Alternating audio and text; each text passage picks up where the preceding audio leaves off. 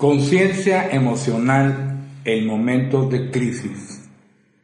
Es el tema que veremos el día de hoy y mi nombre es René Marmolejo, como parte de estas cápsulas, de estos videos de los conexionistas, quiero darle la bienvenida a nuestro invitado el día de hoy. Él es el licenciado Alejandro Salinas, quien es licenciado en Ciencias de la Comunicación, también es licenciado en Psicología con una maestría en Psicología Educativa él ha estado ya trabajando durante 13 años en temas de desarrollo humano, 15 años en la parte de comunicación y además ha hecho y ha desarrollado múltiples diplomados en liderazgo, comunicación, también estuvo como director en el Hospital Monterrey en la parte de psicología y el día de hoy nos va a hablar precisamente de ese tema que estamos hablando, conciencia emocional en momentos de crisis. Bienvenido. Gracias René, muy amable por invitarme. Al contrario, gracias por Conexionistas. Gracias por esta invitación. Me da mucho gusto que esté aquí. Tu currículum es muy extenso, quise ser lo más importante. Gracias. Ya, este, bienvenido. Veo que estás muy bien preparado con los guantes y claro. Aquí nosotros también aquí, mira, tenemos todo el agua alcalina y todo, precisamente para empezar y antes de eso limpiar todo esto.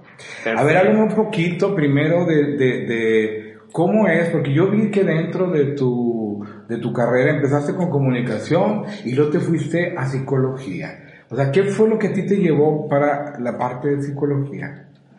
Este, para la parte de la comunicación, eh, ¿por qué primero comunicación y después psicología? Sí, claro, claro, porque, porque como que, que, tiene que ver, pero pues, siempre, tiene que ver, ¿no? Sí, sí, claro. Siempre quise yo eh, dar algún testimonio, algunas eh, apoyos eh, mediante los eh, medios de difusión, radio, televisión, prensa, pero me daba cuenta que estaba muy competido y estaba muy cerrado esa parte. Okay.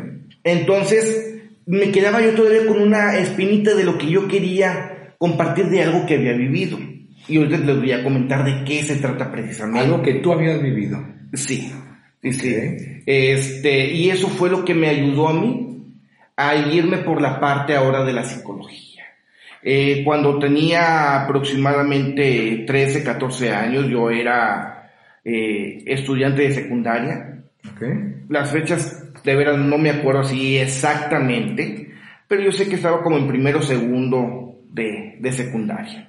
Unos o sea, tú estabas en la adolescencia. Yo estaba en plena adolescencia, sí, totalmente. Entonces, llega un momento en donde nos cambiamos de casa. Uh y empezamos a hacer amigos nuevos. De esos amigos nuevos, yo me hice amigo, muy amigo de un eh, vecino que vive exactamente al lado de mi casa. Entonces, me daba cuenta que esta persona era muy buena onda conmigo, pero por eh, razones que tal vez no entendía en ese momento, el resto de la cuadra, de los amigos de la cuadra, no lo aceptaban a él. ¿Sí? Entonces, si jugaban fútbol, no lo invitaban. No lo invitaban a él. ¿Y yo qué crees que hacía? Ibas con él. Prefería la amistad. ¿Pero qué sería? ¿No sería una forma de apoyarlo? ¿Algo que te llamó la atención? ¿O por qué? ¿Por qué te ibas para allá? En lugar de irte a jugar. Porque para mí la lealtad y la amistad tiene un valor muy significativo.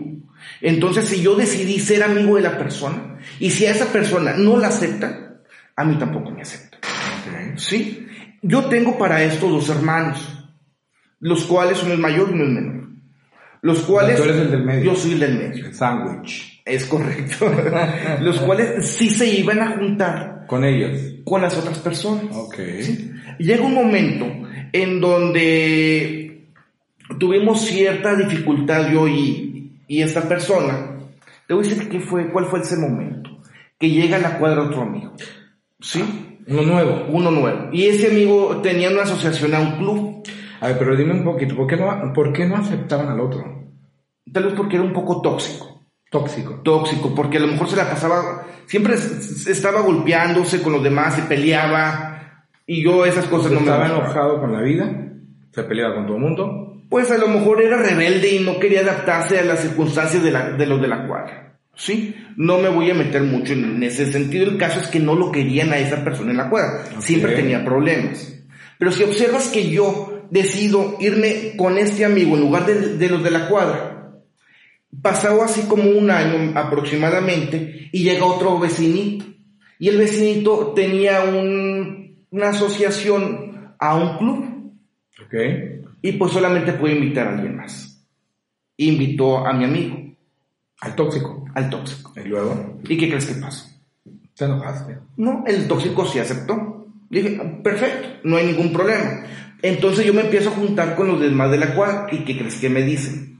Ya no te queremos. Ya no te queremos.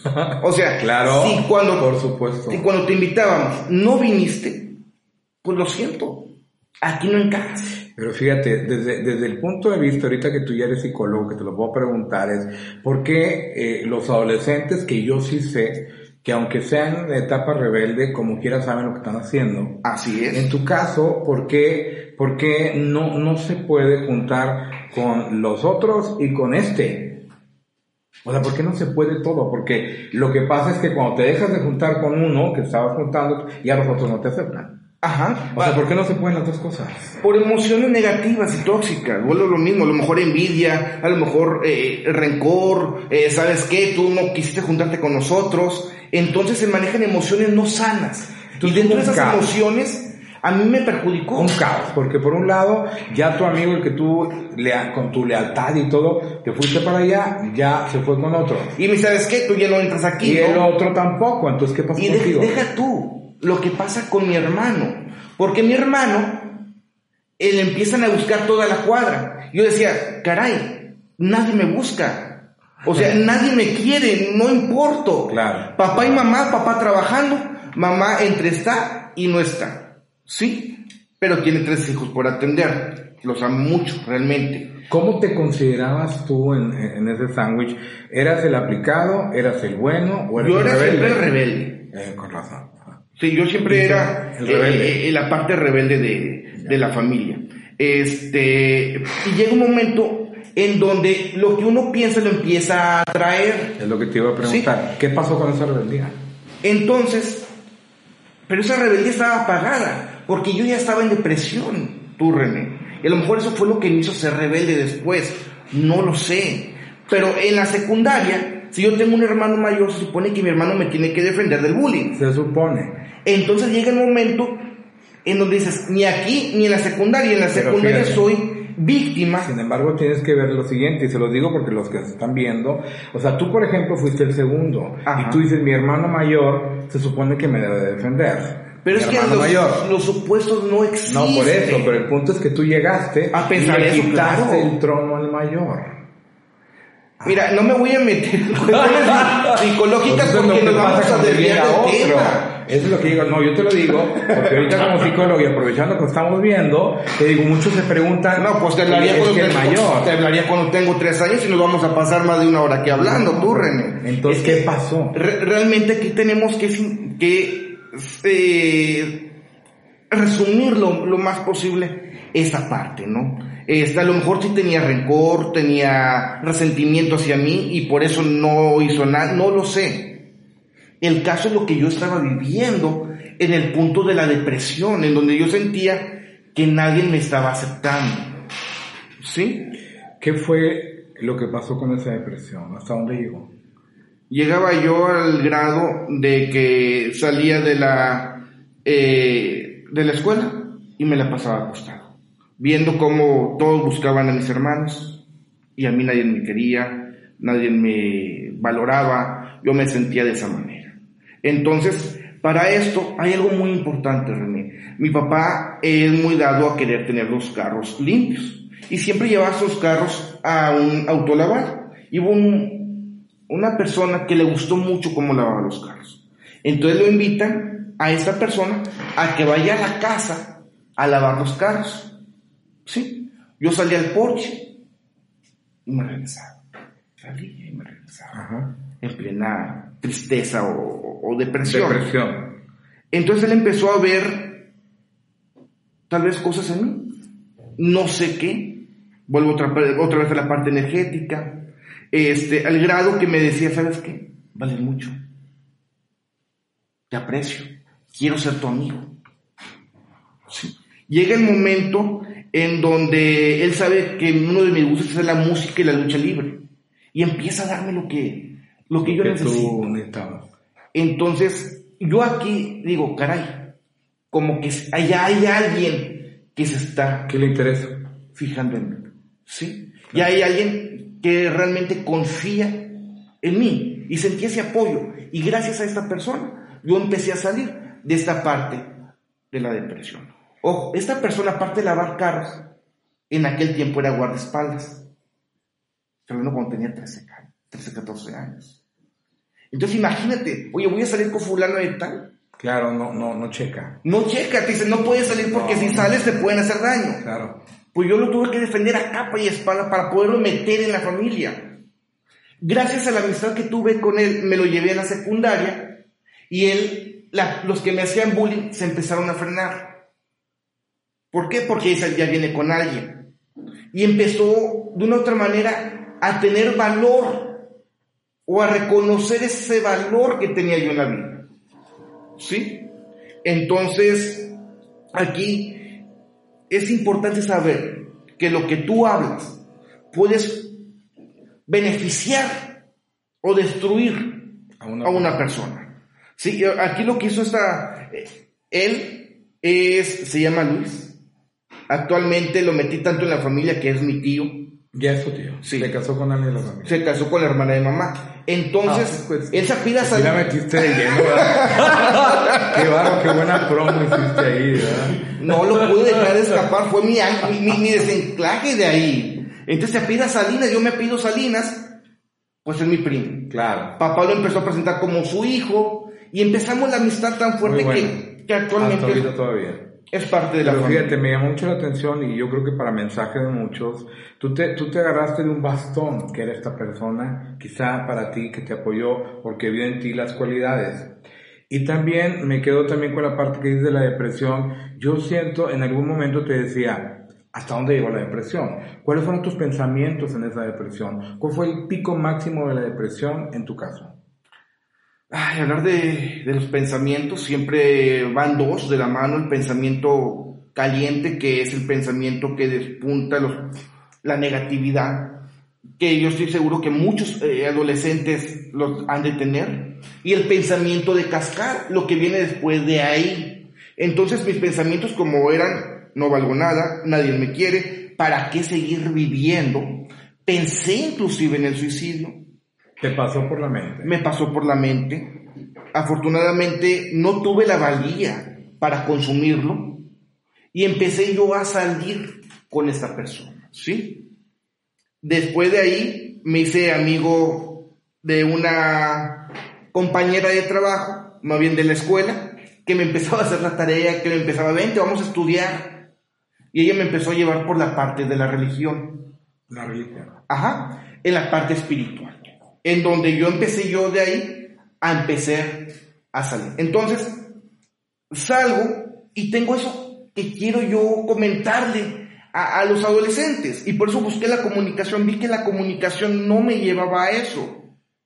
Entonces, mm, tenía que modificarlo pasaste. a la parte de la psicología. Y como psicólogo dije, ok, si yo ya viví la parte de ser paciente, porque cuando yo estaba en esta etapa buscaba psicólogos, pero me daba cuenta que no eran suficientes, que el psicólogo me ponía un reloj, que mis emociones no importaban tanto como mi dinero, entonces dije, no, no es posible que no encuentre lo que yo necesito en un psicólogo. De acuerdo a tu experiencia como psicólogo, ¿qué pasa con un psicólogo que está siempre con el reloj en la mano? No te pone atención. No te pones atención. No, no te pone atención. Para trabajar una emoción hay que saber abrir, hay que saber limpiar y hay que saber cerrar. Y muchas de las sesiones abrían y ¿qué crees? Ya se acabó la hora. No. Entonces no cerramos. No cerramos. Y mejor cerramos la próxima semana. ¿Te parece? Dices, Ahora, cuando dices también que cuando tú vas con un psicólogo, es cuando dices, ya estoy preparado, no es cuando te llevan, ni es cuando dicen, ya, vete con un psicólogo. Yo te digo, ya está preparado para un psicólogo. Cuando tú estás en un momento de caos y te llevan a un psicólogo, en ese momento te pueden decir que te llevaron precisamente, y todo lo que pasa con tú y ese psicólogo, yo para, te pregunto como psicólogo es, este, eh, está desde un lugar sano, porque puedes decir, no sirve el psicólogo, ese no sé cuánto, si tú estás en ese estado, o realmente así lo sentiste, o sea, sí querías un psicólogo. Yo sí quería un psicólogo, de psicólogo en psicólogo hasta que, hasta que yo quise encontrar alguien para mí. No digo que no había, a lo mejor no llegué con el indicado, tú René, pero dije, como ya recurrí a varios psicólogos y no encuentro lo que quiero, entonces mi misión de vida es dar eso que yo no pude encontrar en lo que pedí. Entonces, recapitulando lo que estás diciendo, desde, desde el punto de vista que te sentías no querido, desde que no, no, no, no soy nadie aquí, nadie me hace caso, y tener esto, irte con el psicólogo, pasar por una depresión y estar todo esto hasta llevarte a ser un psicólogo también, ¿cuál sería el aprendizaje de vida que tú pudieras compartir para los demás? Voy a, a respetarlos o a respetarlos. Uno, que las palabras o construyen o destruyen. Y para eso voy a, mencionar un caso breve que me tocó. Una conferencia en la secundaria. Cuando termino la conferencia, una alumna levanta la mano y me dice, maestro, ayer pensé en el suicidio. Gracias a sus palabras, no lo voy a hacer. Y yo, créeme, no tenía ni idea de que mis palabras iban a llegar tan lejos. Dije, créeme que con esto no me importa si los demás no lo escucharon. No pasa nada. Pero ya una persona. Ya valió la pena. Que lo escuchó. ¿Sí? Entonces tus palabras tienes que ser conscientes de ellas. Y número dos, tienes que buscar esa oportunidad. Si tú buscas algo y no lo encuentras, entonces sé esa persona que lo ofrezca a los demás. A los demás lo que tú veas que le falta al otro. Totalmente. Que estamos hablando de amor incondicional que estamos hablando de amor incondicional. Y es donde yo me doy un poquito la libertad de quitar la parte fría del psicólogo, decir, a ver, siéntate y cuéntame de tu vida. No, yo también soy un ser humano, también te entiendo, también sufro. Vamos aquí a sacarte adelante, a apoyarte.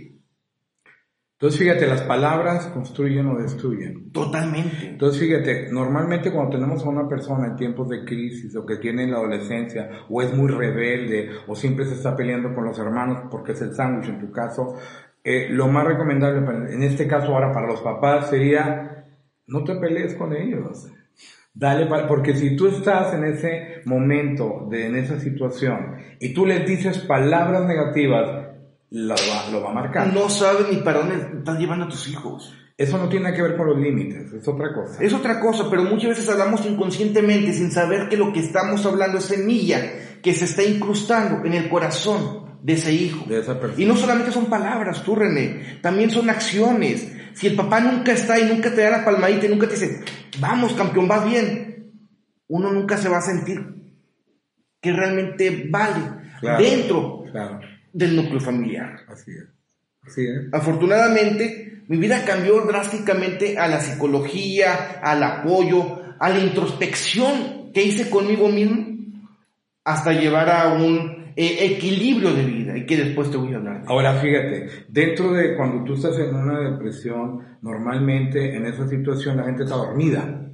Está dormida en su mundo, no escucha a nadie. Entonces yo pienso que en ese momento pues es muy difícil meter. Sin embargo, en tu caso lo hiciste para construir algo y de hecho dentro de lo que tú construiste y creaste, hiciste un libro que en lugar de, de, de, de estar dormido, creo que se llama Despierta en cinco lecciones de vida. Es correcto. ¿De qué trata este libro? Ese trata, eh, la primera eh, lección que yo hago en este libro es una concientización de realmente quién soy. O sea, ya cuando yo estoy en depresión y empiezo a hacer una introspección, digo, bueno, ¿quién realmente soy? Y empecé yo a buscar en muchos libros. El libro que a mí más me sirvió fue la Biblia, de la cual tampoco me gustaría meterme en la parte bíblica, pero créeme que es el maestro de cualquier libro motivacional. Entonces dije, ok, yo no solamente soy cuerpo, sino que tengo una esencia ese ser es cuerpo, mente, emoción, espíritu, y los cuatro están íntimamente relacionados. Está todo relacionado, está todo relacionado, exactamente. Hay una frase que dice, el tiempo lo cura todo. Créeme que si yo me quedo en la cama, puede pasar un año, dos años y tres años, y el tiempo no va a curar absolutamente nada. Nada. Nada cura, mire, un, un, un invitado. Qué hermoso, Sí. ¿eh? Se llama suerte. Ah, es que viene a suerte. Tengo, tengo un gatito de este color, ¿eh? ¿Ah, Y sí? siempre me, me sigue la parte blanca de, de los gatitos.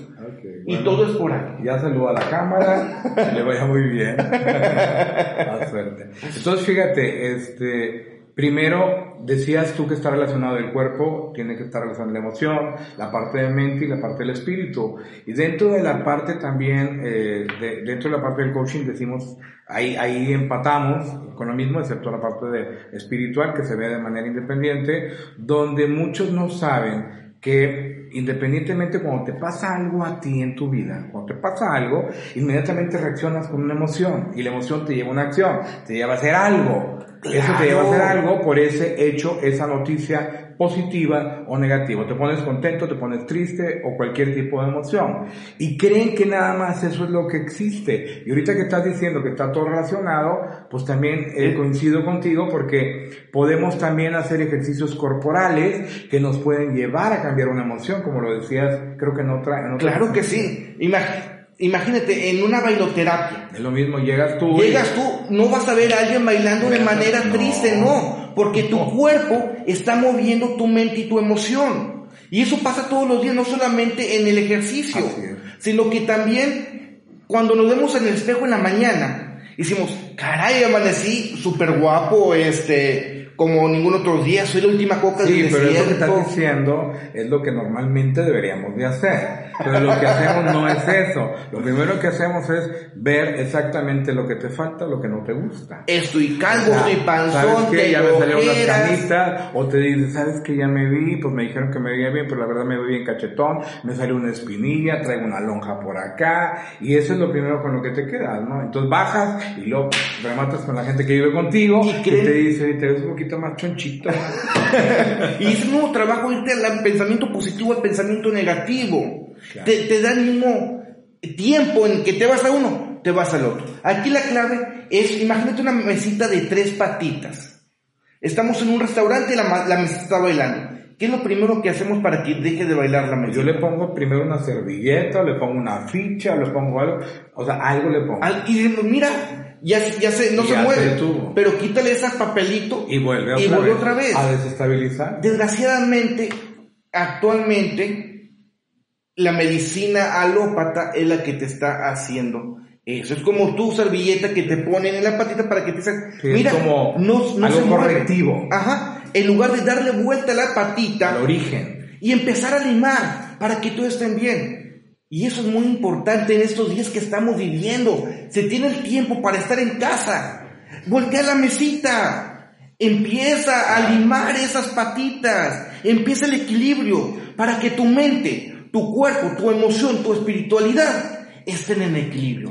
Que haya congruencia, que haya coherencia, que esté en equilibrio. Totalmente. También habla de la parte del desarrollo de la personalidad, cómo se crea una personalidad en tu libro. ¿A qué te refieres con eso? Aquí con la personalidad, ¿qué es lo primero que vemos en una persona a simple vista? La apariencia, cómo se viste, el outfit, cómo se mueve, cómo habla, qué dice, cómo se expresa, cuál es su tono de voz, cómo camina, pues todo eso. ¿no? Vemos los hábitos. El conjunto de hábitos nos rige la personalidad. Así es. Pero si nos vamos al líder de la vida, que nos lo maneja este From, eh, Simon From, Freud, perdón, empezamos a bajar de, a desglosar la parte de los hábitos. Atrás de un hábito, o el principio de un hábito, es una acción. ¿Sí?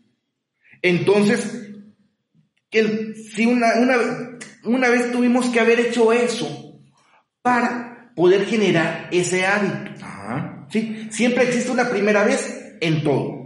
Y se crean los hábitos con repeticiones continuas, ¿no? Totalmente de acuerdo. Aquí la pregunta es de dónde vienen las acciones. Las acciones vienen de la palabra. De la palabra. Dime qué hablas, te diré quién eres. Por eso yo siempre también digo que el hablar no es inocente. Si tú quieres saber cómo anda el mundo de la persona, tienes que escuchar lo que está hablando, porque el hablar no es inocente. Y te van a decir en diferentes, aunque tú le puedes hacer la misma pregunta a varios, te van a contestar de manera diferente. Si yo te pregunto y te digo, oye, ¿cómo estás? Lo más normal es bien, o el otro te va a decir, pues más o menos, el otro pues aquí en crisis, o no como tú, o no como yo quisiera estar. Entonces ya te estás dando cuenta de cómo es de cómo es la persona. De hecho, la Biblia te lo dice, la palabra de tu boca es la meditación de tu corazón. O sea, o ya lo pensaste o ya lo sentiste. ¿Y cuántas veces no escuchamos a los niños que dicen, te odio papá, te odio, ah, está jugando? No, no existen bromas. Hay un punto rojo que tienes que ver por qué está hablando así la persona. Ahora, la palabra, ¿de dónde proviene? Proviene del pensamiento. Así es. Y si supiéramos que dentro de un día tenemos, no los he contado, pero los he leído, según varios autores, de 60 a 184 mil pensamientos diarios, de los cuales no somos ni la cuarta parte consciente de lo que estamos pensando. Estás hablando que el 75% de lo que hacemos es en automático. Sí, es sin pensarlo. Y lo que decimos también. Y lo hacemos de, en automático, y fíjate, cosa buena sería que fuera en automático. Lo hacemos de manera preconsciente o inconsciente, que es donde está la raíz de nosotros. Sí, porque la consciente es lo que quiero yo dar a conocer a los demás. Sí, pero la preconsciente o la inconsciente, es ahí donde me metería. Y cuando hacemos la cosa automático, entonces estoy machando la parte consciente en ese momento y estoy aflorando la parte más interna mía. Entonces, si estamos hablando que existen muchos pensamientos, hay un común denominador de esos pensamientos. Generalmente cuando uno tiene frío, pues piensa en una chaqueta, en cobijarse. Claro. Cuando tiene hambre, en comida. O sea, siempre vamos a pensar en las necesidades. En las necesidades. Así es.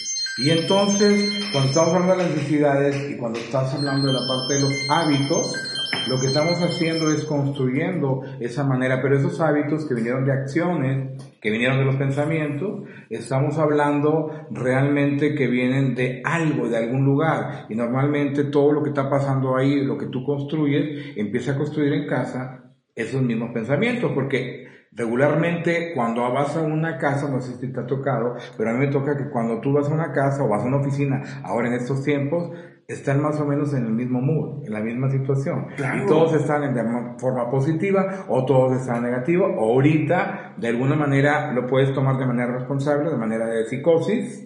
Es lo mismo. En este caso, viene de la casa y estamos hablando que los hábitos de ese tipo, al final de cuentas, de que lo que tú pienses y si tú lo crees, lo empiezas a crear y lo conviertes en creencias. Totalmente de acuerdo, todo viene de las creencias, como dices, y de generación en generación. Así es. Porque a lo mejor aquellas cosas que te enseñaron es lo que les sirvió a tus papás, y con amor te los dan, pero no significa que el día de hoy es lo que tú necesites.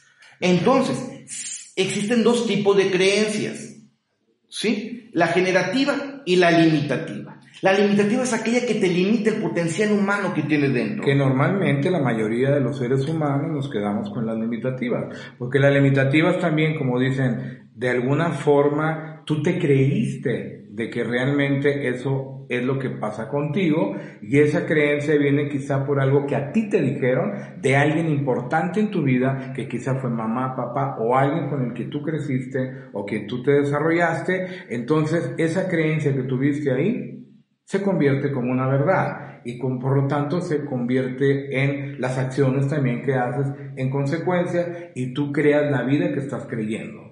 ¿Así es? Sí, te la voy a poner en otro, de, otra manera, ¿no? ¿Cómo vamos modificando? Si yo cambio mis creencias, como decimos, limitativas, que es la que más tenemos, y las hacemos generativas, la parte de las necesidades, ¿qué crees que pasa con ella? Se van a modificar. y si yo modifico mis necesidades, modifico mis pensamientos. Si modifico pensamientos, modifico mi hablar. Si modifico mi hablar, modifico mi acción. Modifico mis hábitos y modifico mi personalidad. Y modifico los resultados que tengo en la vida también. Totalmente de acuerdo. Pero hay que centrarnos bien en esas partes de las necesidades. Y ya no las dice este eh, Abraham Maslow dentro de su pirámide. La fisiológica, que la comida, la bebida, las cosas que necesitamos para poder sobrevivir. Claro. Después de la fisiológica sigue la de afiliación. Y aquí me voy a centrar un poquito, porque muchos adolescentes no se sienten parte del núcleo familiar. Y no nomás los adolescentes, te voy a decir los adultos ahorita más, en esta época donde están de alguna forma eh, creciendo, multiplicando la parte de los influencers, los youtubers y todo, Ajá. obviamente los adultos también por ahí se van por los lados, ¿no? Totalmente. Donde viene todo este tipo de redes sociales. Pero entonces decimos, necesito yo de mis compañeros de la esquina que se drogan para sentirme bien. Y me voy de ahí. Y me doy cuenta que me siento mal. Claro. Y lo necesito otra vez ir para sentirme bien. O sea, son necesidades y estoy convirtiendo esas necesidades ahora en necesidad falsa. Y nos podemos meter en cuestión de los julquianos, de la ballena azul, de los eh, sociópatas cibernautas, que empiezan a decirte, ven, eres parte de nosotros.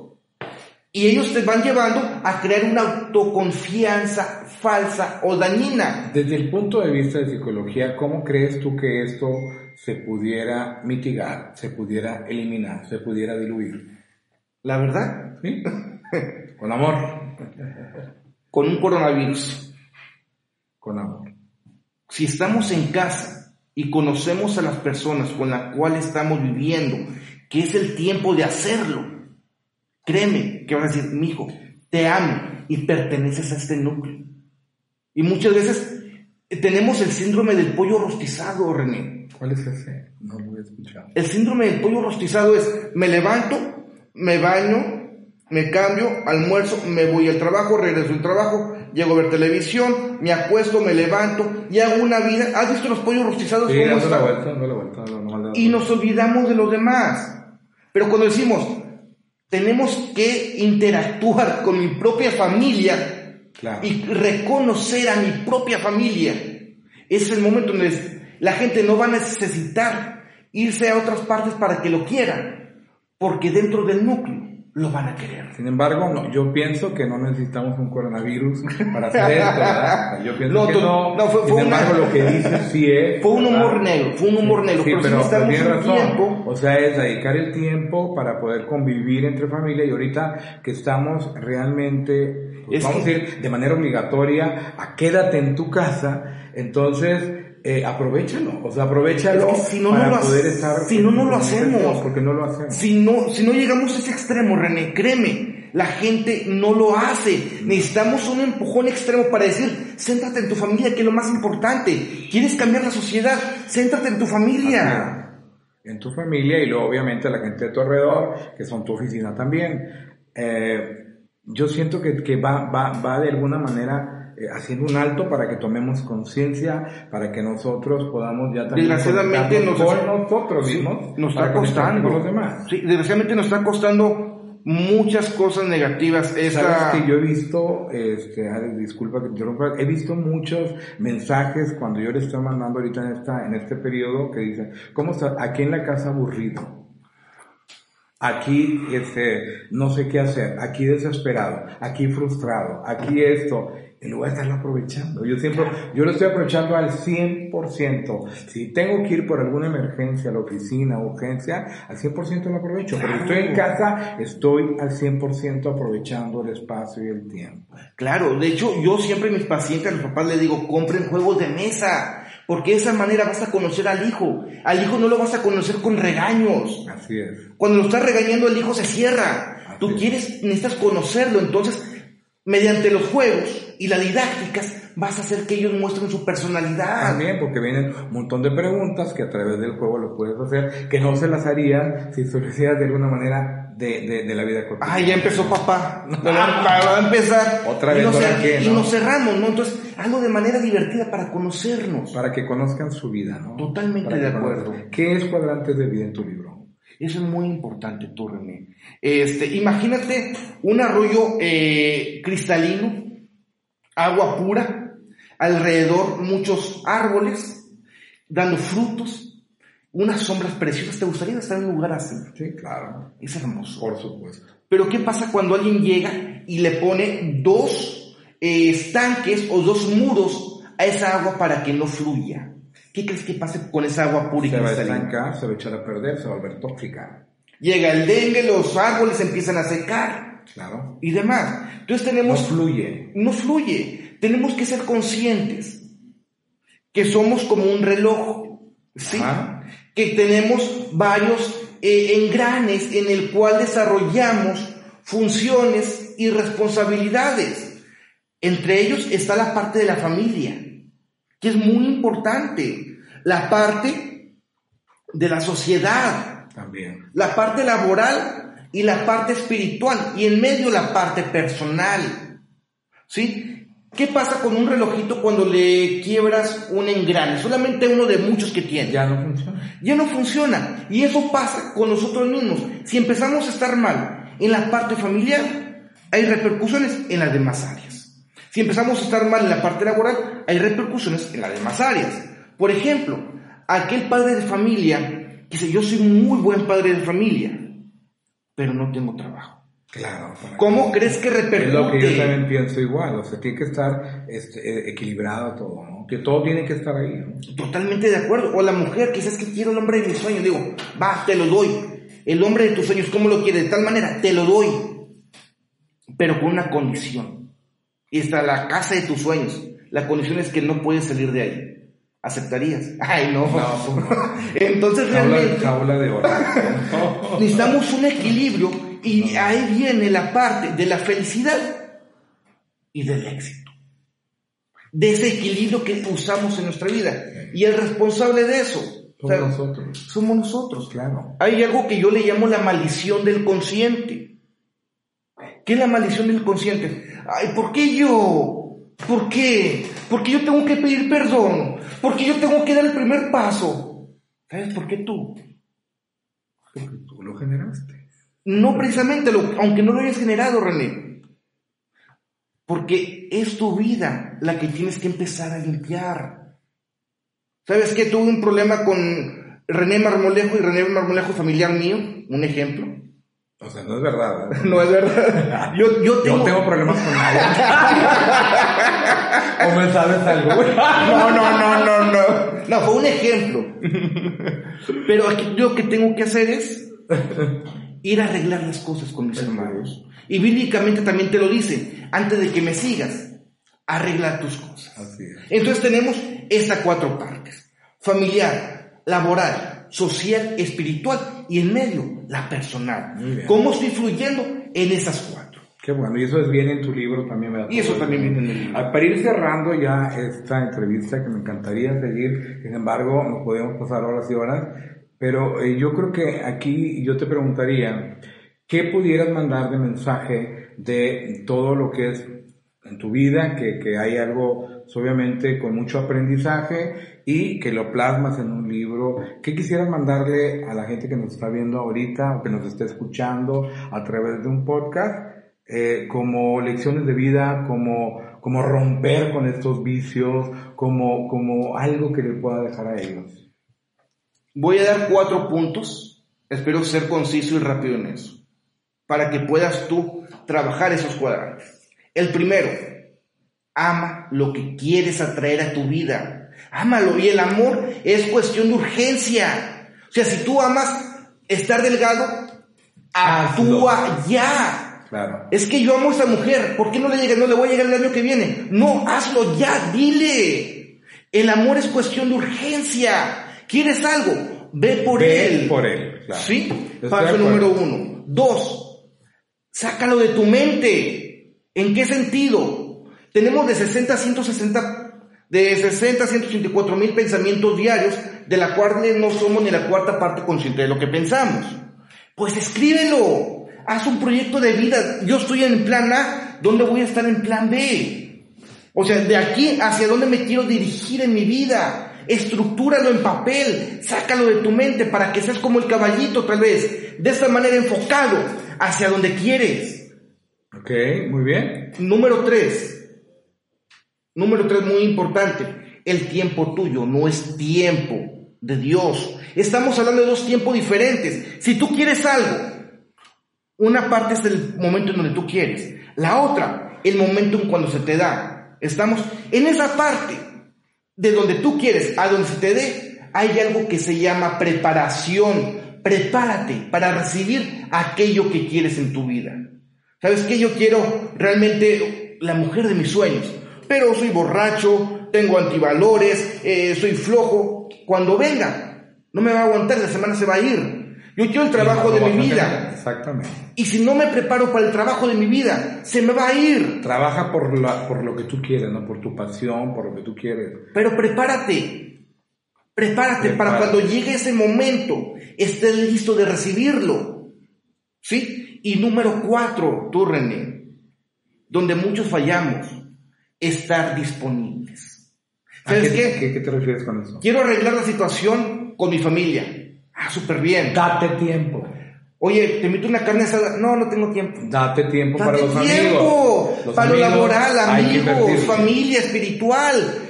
Tienes que estar disponible porque no sabes en qué momento va a suceder lo que tú quieras.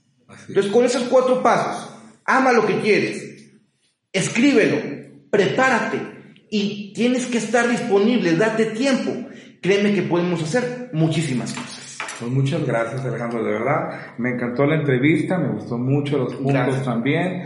Eh, ojalá y nos puedas acompañar en un futuro. Esperemos Yo creo que, lo que estás haciendo ahora es eh, llevarnos a tener conciencia dentro también de la parte de las emociones para estos momentos de crisis, como tú dices, al momento de tomar conciencia cambian también los pensamientos, llevamos a positivo y estoy seguro que con esto podemos seguir afrontando cualquier crisis. Totalmente de acuerdo. Muchas gracias eh, por habernos escuchado, por estarnos viendo en este video y nos vemos en la próxima. Nos vemos. Me despido de ustedes, René Marmolejo, de parte de los conexionistas. Gracias, muchas gracias. Gracias. Instagram, Twitter, Facebook, YouTube, SoundCloud, Spotify. Encuéntranos en las principales redes sociales como Los Conexionistas.